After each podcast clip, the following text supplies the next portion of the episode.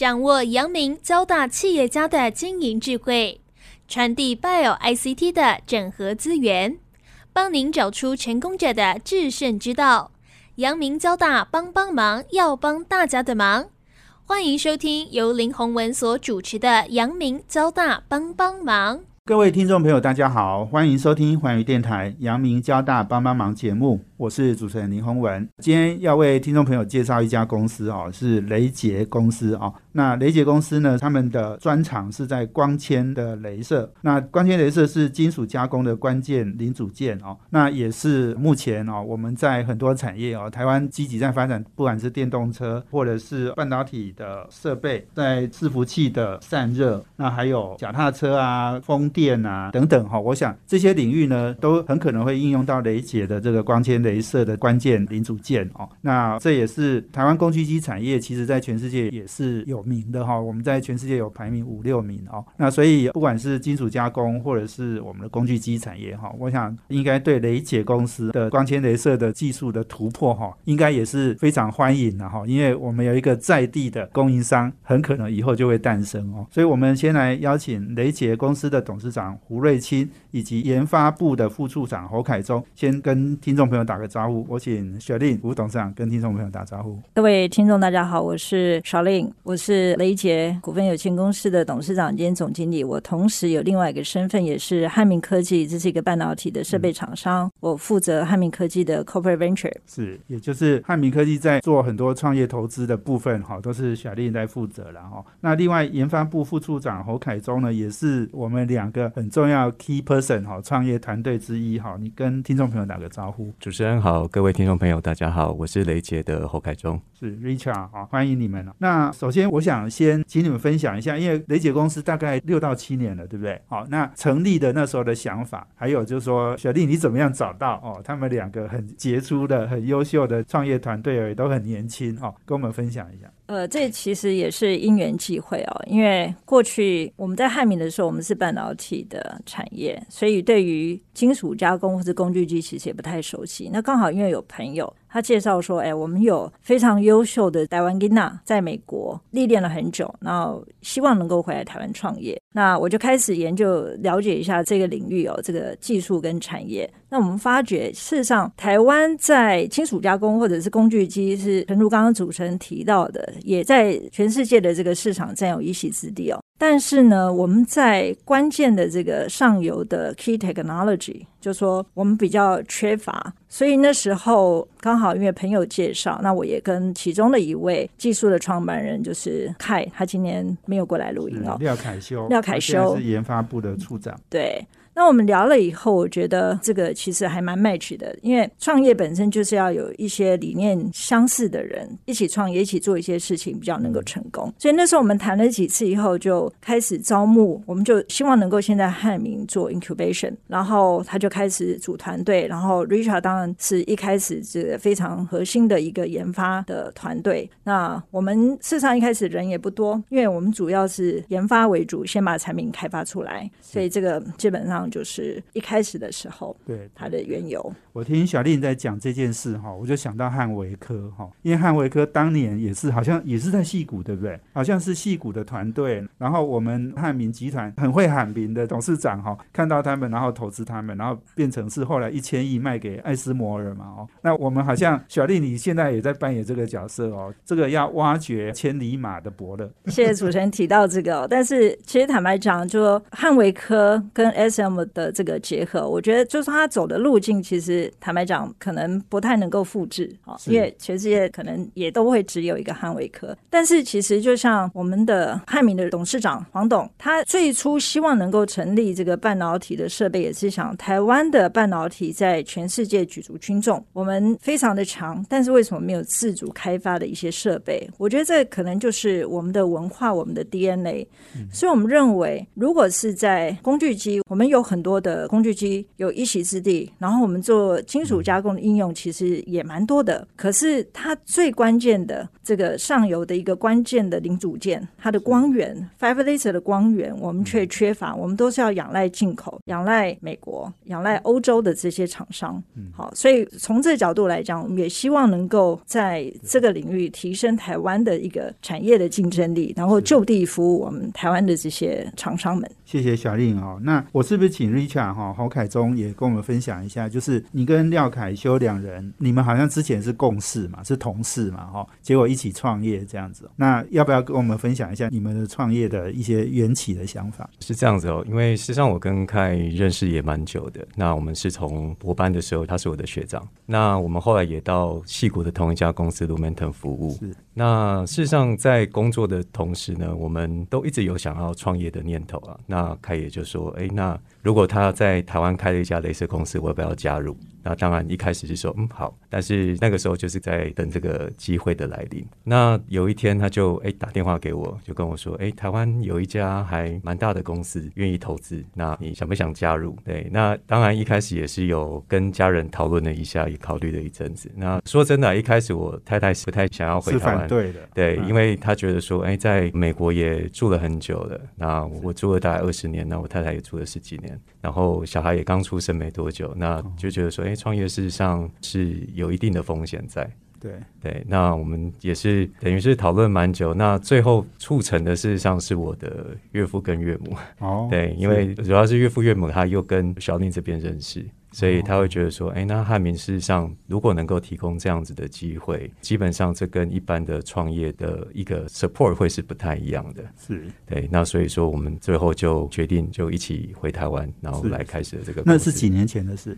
这个大概是八年前的事情。八年前的事情。对，所以后来你们就整个就举家搬回台湾，跟凯一起。哎，没错。是是是，哎，那可以分享一下，你们当年一起共事是在 Lumentum 嘛？哦，那个是在戏谷的公司嘛？哦，大概讲讲一下你们那时候工作的情况好不好？OK，那 l u m e n t a n 它这家公司是这样，它的前身是 JDSU。那 JDSU 本身在过去在 Telecom 的时候是一个还蛮大的公司的，但是在两千年的时候，事实上那个时候有一个 Telecom 的一个 bubble，对，所以很多公司有那时候台湾也很多，包括红海，那时候光通讯也是跌了一跤这样子。哎，没错，所以事实上，美国很多做光通讯的，像 Lucent 啊这些公司都倒掉了，但是 JDSU 算唯一有留下来的。但是 JDSU 它比较强的就是它在 Diode 跟 Fiber 这边做的非常好，后来它就往 Fiber Laser 这边去发展。对，然后我们后来就加入了这个做光纤镭射开发的团队，哦，就是 Lumentum 这样也。就是 Lumentum。是是是，OK。所以 Lumentum 现在也是这个行业很重要的供应商嘛。没错，Lumentum 它的 Diode 跟 Fiber Laser 做的非常的好，不过它因为跟 Amada 他们一开始这个案子的时候是以透过一个 NRE 的方式，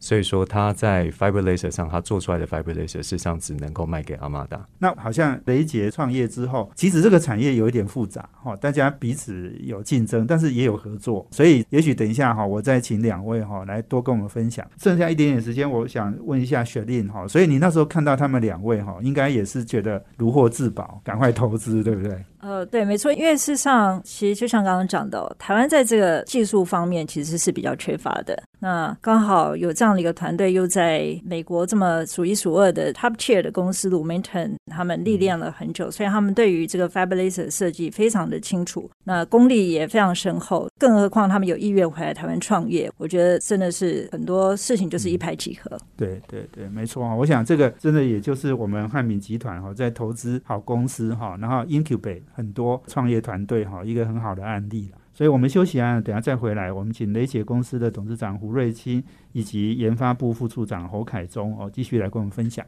欢迎回到环宇电台阳明交大帮帮忙节目，我是主持人林宏文。我们这节目在每周三晚上七点到八点播出。我们在 Pocket 上面呢，也可以直接 download 我们的节目下来分享哦。那我们今天邀请的贵宾是雷杰公司的董事长胡瑞清，以及研发部的副处长侯凯忠。胡瑞清董事长也是我们目前汉明科技负责企业创投的负责人哦。那他也同时身兼雷杰的董事长跟总经理哈、那我想雷杰是一家新创公司，也是被备受瞩目了哈。因为在光纤镭射这个领域里面，台湾没有关键零组件哈，都要跟国外采购。那我想雷姐也是在刚讲的创业的六七年之间，我们其实也累积了很多的，不管是工研院或是客户的一些好评啊。所以我是不是先请两位哈，先跟我们分享一下，就是说光纤镭射这个行业的产业链它是怎么样哦？它是怎么分工的？那我们希望争取哪一块的商机？我是不是请小丽先跟我们分享？谢谢红玉学长啊，像刚提到，它事实上主要的应用还是在做金属的加工，不管是切割、焊接。好，或是做 cladding 钻孔等等这些东西。那我们是做光源，所以是还算蛮上游的。我们的主要的直接客户会是工具机的厂商或者系统整合商，然后他们在卖给制造商，就说，比方说刚刚提到几个应用，他如果是做电池焊接的，那我们的这个直接客户工具厂商，他就会卖给帮车厂做电池的组装焊接的这个公司。但是我觉得，以目前整个全球的一个产业链的角度来看的话，会有一个比较 macro 大的环境方向的一些改变。可能大家过去会比较重视，比较谈的是一个供应链的概念，就是上游、中游、下游一串一串这样下去。可是现在更多的包含，就是我们在谈 resilience supply chain。事实上，我们更会从 ecosystem 从一个生态圈的角度来看。因为我们是非常上游的 module，那我们事实上也是有很多不同的应用，上面有不同的 recipe，所以我们也会跟直接的 user 会去做接触，了解他们的需求。然后，与其说是我们把东西卖给系统厂或工具机，然后再提供给 user，不如说我们是跟着系统整合商一起来满足这个 end user 的需求，因为里面有很多可能需要去设定，你要有一个 baseline 的 recipe 的。所以我们会从这样的角度来 position 我们自己在这个市场上的定位。对对，我想选立我们汉维科哈是半导体设备非常专精的领域的这个公司了哦，所以我们对设备的掌握程度是非常高的哈。所以也就是说，我们呃，那半导体设备当然的应用跟我们现在在讲工具机哈，或者是刚刚讲的焊接这个领域是不太一样啊。不过原理应该都一样了哈，所以你刚刚在讲这个观点哈，我觉得很重要。也许我们举例可能会更清楚，比如说像电动车，现在电池的焊接是非常重要一块嘛哦，这个应用，我想现在几乎台湾很多公司，或者是全世界很多公司都需要这样的一个很好的焊接的技术。哦，也许是不是用电动车这样的电池这样的例子来跟我们说明一下？电动车它的 performance 其实可能最重要会先谈的就是它的续航力。那续航力事实上是跟电池息息相关的。可是呢，这当中又有一个 trade off，就是说我电池放越多，我可以提供更多的电力。可是问题是它的重量也会增加，这个就会牺牲掉一些续航力。所以每一个车款，它在设计它的电池的 pack 的时候。都要为这一款的车型做最优化的设计，所以这也是就是说，它不是一个 pack 就适用所有车，它反而里面有很多不同的车款，它需要一些某种程度的克制化的一些设计。那这个就必须要在，比如说，如果我们用 Fiber Laser 的这样的工具机的角度来看的话，可能每一个环节都要一起来讨论，怎么去让电池的 pack 的制成是最优化的，然后提供这样的弹性给这些制造厂商。那比方说，我们有客户，他就是在为车厂做电池的 pack，那它就是把我们所谓的 current collector 电流收集片跟这个电池芯焊在一起。那可是它的这个取决于，就是说我的这一个电流收集片，它的厚度跟它材质不一样的时候，我们 fiber laser 出光，我们这个 recipe 就会不一样。那这个 know how 是在我们身上，所以我们必须跟着这个系统整合商，就是工具机厂商一起来服务我们最终的使用者的客户，那让他们去更有效率，然后可以最少的这个资本支出的情况之下，达到最大的输入最大的产能，然后又。可以提供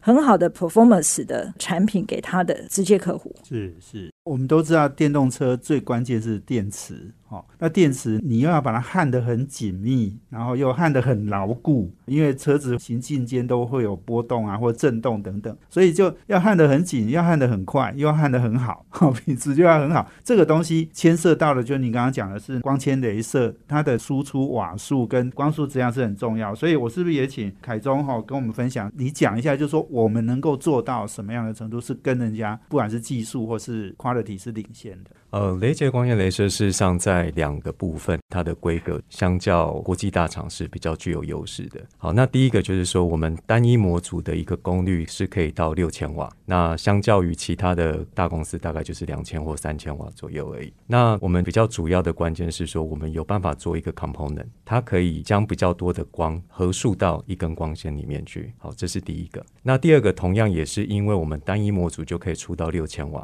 所以说，我们要在这样子的一个功率底下，我们只要一个模组就可以输出，我们不需要两个。所以说，我们的光束质量会比较好。那光束质量比较好，事实上它代表意义就是说，我的聚焦点可以比较小，聚焦的功率的密度比较高。嗯，所以我在加工的时候，或者在切割的时候，我的速度会比较快，或者是我在焊接的时候，我的焊身或者是焊接的速度也会比较快。所以相同的来讲，如果说一个客户。他想要焊一个工件，那他需要花如果是十秒钟的时间好了。但是如果说用雷解的镭射去焊的话，它只需要一半甚至三分之一的时间，就是三到五秒的时间。那这样子可以带给客户两个好处：第一个就是说它的 throughput 会比较多，同样他买一台机器，它的产值会比买其他公司的镭射来的要多多两倍到三倍左右。第二个就是它焊一个工件，它的时间比较短，那镭射又是一个很耗电的一个元件。所以说它用的时间比较短，代表它的耗电也会比较少，也是一半左右。是是，哎，那我想请问 Richard 哈，也许下一段我们再来谈哈，因为时间比较有限哦。不过我很关心的就是说，我们的这种光纤镭射的关键零组件哈，我们竞争的对象是谁？然后我们要取代的厂商是谁？另外还有一个就是刚刚在讲，就是说我们直接跟像比如说电动车哦这样的一个产业，我们直接去跟 N user 去接触哈，然后让这些设备厂商觉得说，哎，我们真的是非常关键、有影响力的一个公司哈。这个也许也是一个重点啊。我们休息一下呢，等下回来。欢迎回到环宇电台阳明交大帮帮忙节目，我是主持人林宏文。我们今天邀请的贵宾呢是雷杰公司的董事长兼总经理胡瑞清，以及研发部的副处长侯凯忠。那我们谈的题目呢是雷姐是光纤镭射的一家供应商了。那也是成立六七年的一个新创团队哦。那他们要打的市场呢是金属加工的关键零组件哦。那我想这个不管是台湾的工具机产业，或者是台湾很多下游的产业哦，不管是电动车、脚踏车，或者是伺服器、半导体，甚至风电哦，都会用到这样的一个关键的技术。所以讲到就是说，我们在电动车这一块，用电动车为例哈，说明我们可以做到比别人更好，时间更快，成本更低。等等的这样的一个优势哈，那我是不是也请雪令再跟我们分享哈？就是我想这个事情，当然大家应该都很清楚，尤其是我们跟工研院也有一些合作嘛，工研院帮我们验证了很久哈，所以我们现在要跟国际大厂去挑战，那这件事情其实一直都不是一件容易的事。um, 一个新的公司要被大家接受哈，这个需要很多努力啦。我是不是请小丽也来分享一下这段过程？谢谢洪学长。事实上，我们公司注册在台湾，所以我们以一个台湾的公司要打入所谓的高科技的这个领域，有一点难度。因为第一个过去没有嘛，那大家也用惯了这个从欧洲或美国来的供应商，所以一开始当客户当然会对雷杰会有一个很大的一个问号，就说：“哎，你们真的做得出来吗？”那我们也非常感谢工研院南分院这个镭射中心这边的团队协助我们很多事情，因为我们是一个 module。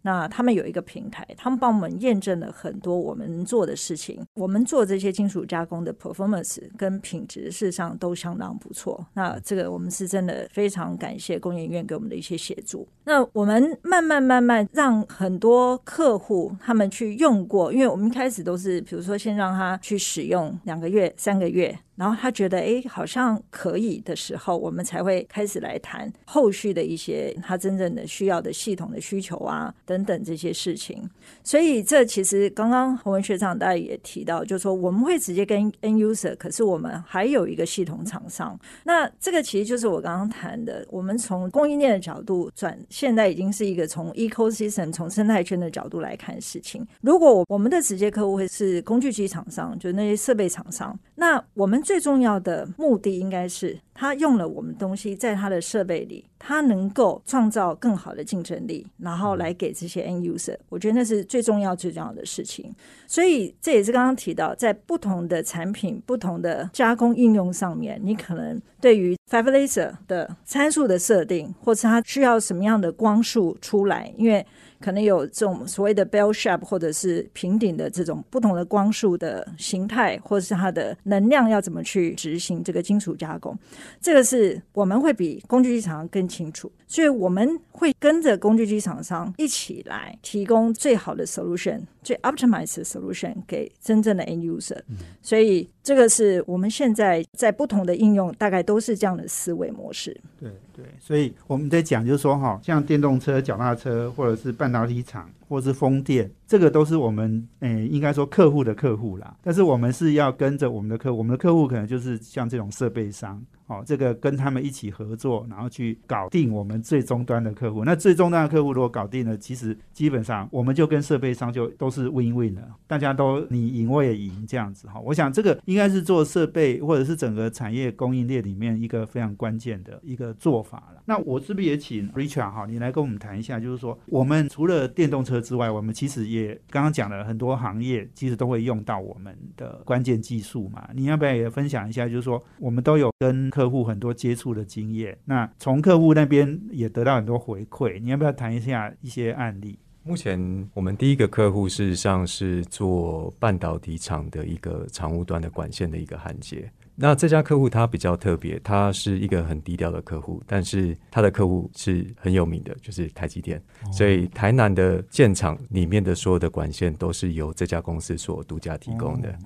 对，那他们所遇到的一个问题，事实上我觉得就是镭射要带给这个加工业的一个解决的方式。也就是说，他们在焊接的时候，因为过去的焊接方法都是靠老师傅的一个经验去做，但问题是以现在年轻人来讲，越来越少人想要去做这样子的一个工作了。也就是说，这样子的技术慢慢的会失传。再加上说，他们接到了这么多单，那事实上他们要有这么多的师傅去消化这些单，也是有点困难的。于是他们就去导入了雷汉的这样子一个设备。那他们用我们的镭射，那他们也曾经去评估过国际大厂的一个镭射。那他们使用之后，他们发现说，哎，事实上雷杰的镭射用起来的 performance，事实上比国际最大厂的还要来得好。好，所以他们跟我们买了第一台之后，后续又下单了两台。哦，所以这个是半导体的这种设备商在用的技术嘛。哎，没错。对对对，那刚刚我们也谈到，就是说电动车是一个大的应用，然后半导体也是哦。那好像还有好几个产业，对不对？脚踏车、风电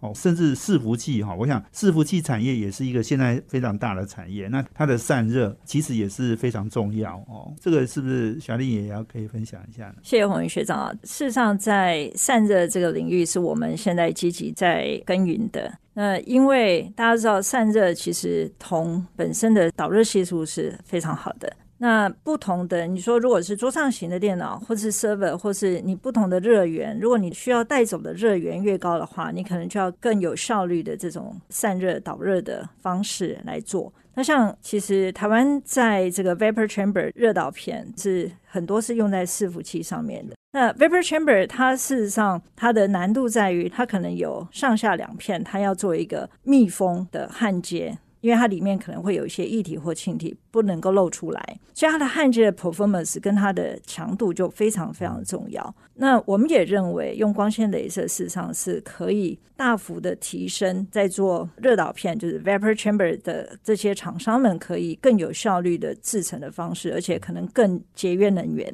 好，因为我们自己厂内试过，我们做一片焊接起来大概十秒左右，十几秒。好，可是以传统的这些，目前绝大部分我们听到 vapor chamber 公司，他们是可能一个炉子放个两百个，然后放进去是要好几个小时才会完成它的焊接的，所以这个效率是完全不一样。几小时跟十秒钟，哇，那这个是几千倍的效率哎。对，不过我可能稍微再 clarify 一下，几小时呢？它是一个 batch 进去，可能比如说是两百片，哦，一次出来两百。但是即便如此，我们一个如果是十几秒，我们做两百个，事实上时间也是大幅减少，减少很多。对，而且更重要的就是也可以节省很多的能源。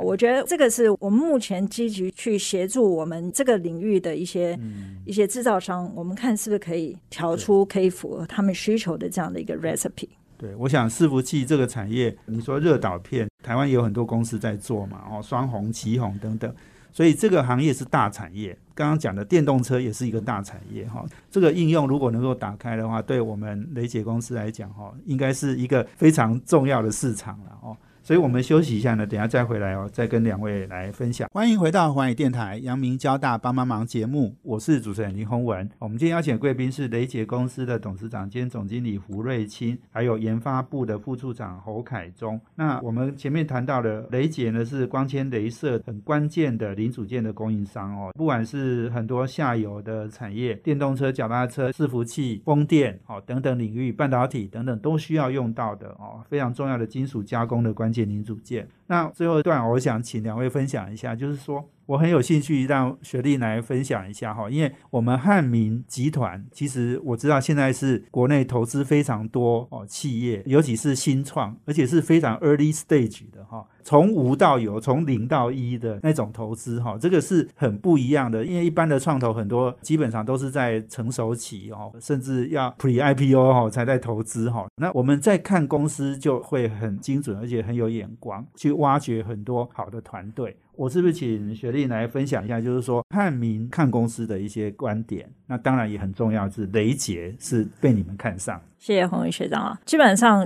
，corporate venture 跟 financial venture 其实它最重要的目标是不太一样的。对于 corporate venture，我在汉民大概也十年。那在汉民之前，我事实上在 Intel 的 Intel Capital 有二十年时间在 corporate venture 这个领域。所以 corporate venture 的 agenda，其实我们第一个可能会先问：我们投的 business 是 for 一年的 business，两年的，还是三年，还是更长久的？好，那这也是某种程度回答刚刚学长提到，因为有一些投资人可能会希望投比较成熟的，那我们事实上应该都会有，以汉米来讲，可能都会有，因为企业 always 都在问 What's next？我这个成长，我某一个领域，然后成长到时间很稳定的时候，我下一个要做什么？那回到就是说，我们当初在光纤镭射这个领域的时候，事实上投资我通常会看三件最主要的事情。第一个，这个产业有没有真正的需求？它产业有多大？那第二个，为什么是这个团队？这团队的技术可以创造出什么样的差异化？然后可以提供给整个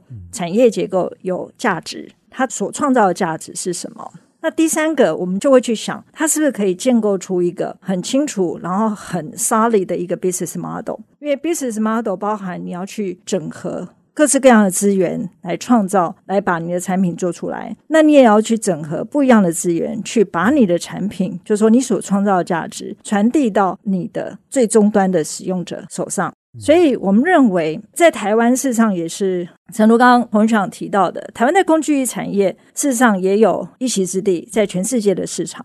所以，如果我们能够建构一个营运模式，我们就先好好的服务我们台湾的这些厂商，我们让它的设备有竞争力，我们以一个上游的 component，使得我们这些工具机。走到全世界，它的产品本身就有竞争力，我觉得这是我们非常想要去做的事情，而且这也是一个可行的营运模式。那另外一个就是说，有一些新的应用场应用出现，比如说刚刚一直提到的汽车电动车的这个电池的 p a。那这是一个不会回头的产业趋势，对，因为有一定的这个 deadline，燃油车一定要减少，然后要全部改为电动车。好，这是一个地球永续的一个不可逆的趋势，所以会越来越多。就说我们怎么去建构一个所谓的有韧性的一个供应链，然后去在全世界这样的一个趋势上面，我们怎么去让这个供应链，尤其是以台湾为主的供应链，占有一席之地。没错哈，刚刚其实我们在讲很多产业哈，电动车、半导体啊、风电等等，其实台湾现在都在全世界都是非常关键的哦，伺服器哦，这些都是非常关键，而且是很有影响力的。那所以，其实在这个大的产业的支持下哈，一定会给我们雷姐很多养分呐，就是很多发展的一些机会哦。所以，我想我真的看到雷姐很可能是汉维科的下一个了哈。所以，另外我要请 Richard 哦，侯凯忠也来跟我们分享哦，因为你跟廖凯秋两个人。是非常合作无间的创业团队嘛，哈。那这样今天有点可惜，没办法来。不过你来代表来分享一下好了，就是说你们从美国回来，你们两位都是从美国搬回台湾创业嘛？那这一段过程也六七年了哈，跟大家分享一下，就是说你们回台湾创业的一些心得哦。那当然一定也有很多感受，而且也接触到很多客户嘛，跟大家谈一谈。事实上，创业跟自己去大公司服务，真的差异是非常非常的大。那你在一个公司工作的时候，事实上你会有一个固定的责任跟义务，那你只要把这边顾好就可以了。但是创业来讲的话，我们看的层面会更多。那简单来讲，我们就是说要怎么样在一个最短的时间、有限的资源，把产品做出来，并且能够打入这个市场，这个是我们最重要的使命。当然，我跟凯在光学这边事实上都有一定程度的经验跟背景，还有一些 know how。但事实上，要把一个光纤镭射做出来，嗯，它不只是光学而已，它是一个光机电的整合。所以在这个过程当中，我们经常遇到，就是我们必须要把这样子团队组起来，而且我们要找在各个领域都是有办法独立作战，有办法把这个产品做出来的。我们觉得我们非常的幸运啊，因为事实上在台湾，大家在找工作的思维会比较倾向于去找大公司的工作，然后对于加入新创团队，愿意加入的人事实上不多。但是我们却很幸运的能够有一个非常强的团队，哦，包含说有一些是光学背景的，都是非常好的大学毕业的。然后在电背景的，也是有在这个产业有待过相当久的经验的，嗯，所以我觉得说，事实上要创业起来，真的是一个很重要的这个团队是不是有办法达到这样子的一个作战能力？我觉得非常幸运，我们有这样子的团队来帮助我们。是好，那这是一个。那第二个的话，当然我觉得汉明是一个相当好的一个投资者，因为事实上这样子的一个高科技的东西，光是开发出来，它所需要的时间跟能量，事实上已经不。少了，但是我们东西开发出来之后，我们必须去在国际大厂的一个竞争之下，还有来自中国这种低价的一个夹击，所以在我们打市场当中，相较会需要花比较多的时间去取得客户的信任。那汉明在这边事实上对我们的 support 是非常的足够，也相当的有耐心，他让我们就是有足够的资源，没有什么后顾之忧，那就可以去专心的打我们所需要的比较 niche 的一个应用。你们就是好好把产品做出来，把技术做好，那其他的事情可能一样了。这个可能好像也感觉有一点大公司的资源。那不过我更关心的就是说，你刚刚讲就是说我们从美国搬回台湾嘛，哈，那一定也看到台湾跟美国有一些差异，对不对？那在这个创业的过程里面，一定也有很多贵人的相助然哈，还有包括你的亲属啊、朋友啊，哈，是家人啊的支持啊，这个要不要也分享一下？哦，当然，我觉得不管是在找好的人进来，还有就是在打市场的过程中，事实上我们有蛮多的朋友在帮忙的。嗯，哦，例如说刚刚小林有提到的工研院的南分院，事实上当别的公司还。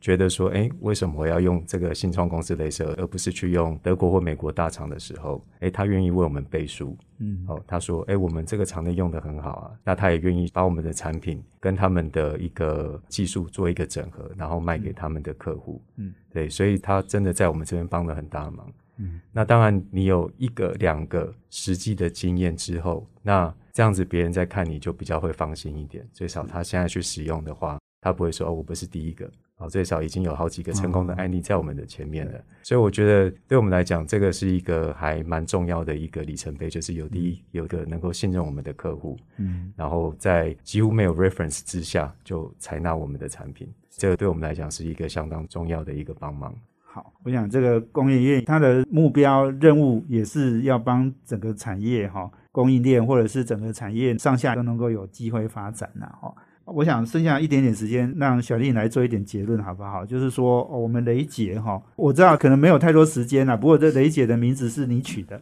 哦，这家公司应该就是你生的小孩了哦，你花了很多心力下去，好，所以能不能也简单谈一谈接下来我们的目标还有方向，甚至我们有 IPO 的计划？呃，我们当然一定朝着要上市上柜的方向去哦，所以我们也在今年年初的时候邀请了日本的创投。那事实上，我们是 Javco，我们也邀请他们来投资我们，所以他也是我们一个非常重要的策略性的股东。那一方面，因为他们在日本的 connection 商社 connection 非常非常好，他们本身就是一个日本的创投，所以我们希望。能够我们在打进比如说日本市场的时候，或者是因为美国相对我们的团队是比较熟悉的一个环境，所以美国市场也是我们将来要积极布局的。那只是刚好也是因为 COVID 的关系，我们过去几年市场都还是以先以台湾为主，因为台湾本身的这个产业的养分事实上也够也足够啊，所以我们慢慢慢慢会拓展到海外去。那当然，我们也希望就是说，也很感谢台湾的这些厂商愿意给雷杰一个机会来尝试。那他们事实上，我们很多客户的 feedback，他们用了以后，我们的 performance 真的是。绝对不输这些欧美的大厂，甚至在某一些应用，我们的表现反而更好。好，我觉得这个是我们需要一步一步，然后慢慢去突破。是是，好，我想日本也是工具机哦，或者机械产业的大国了哈，设备的大国，所以我想我们雷姐应该已经布好局了哈，准备要好好的发展了啦哦，所以我们也预祝我们雷姐公司可以非常成功。好，今天非常谢谢两位接受我们访问，谢谢。好，谢谢主持人，谢谢谢谢学长。也谢谢我们听众朋友收听，我们阳明交大帮帮忙要帮大家的忙，下周见，谢谢，拜拜。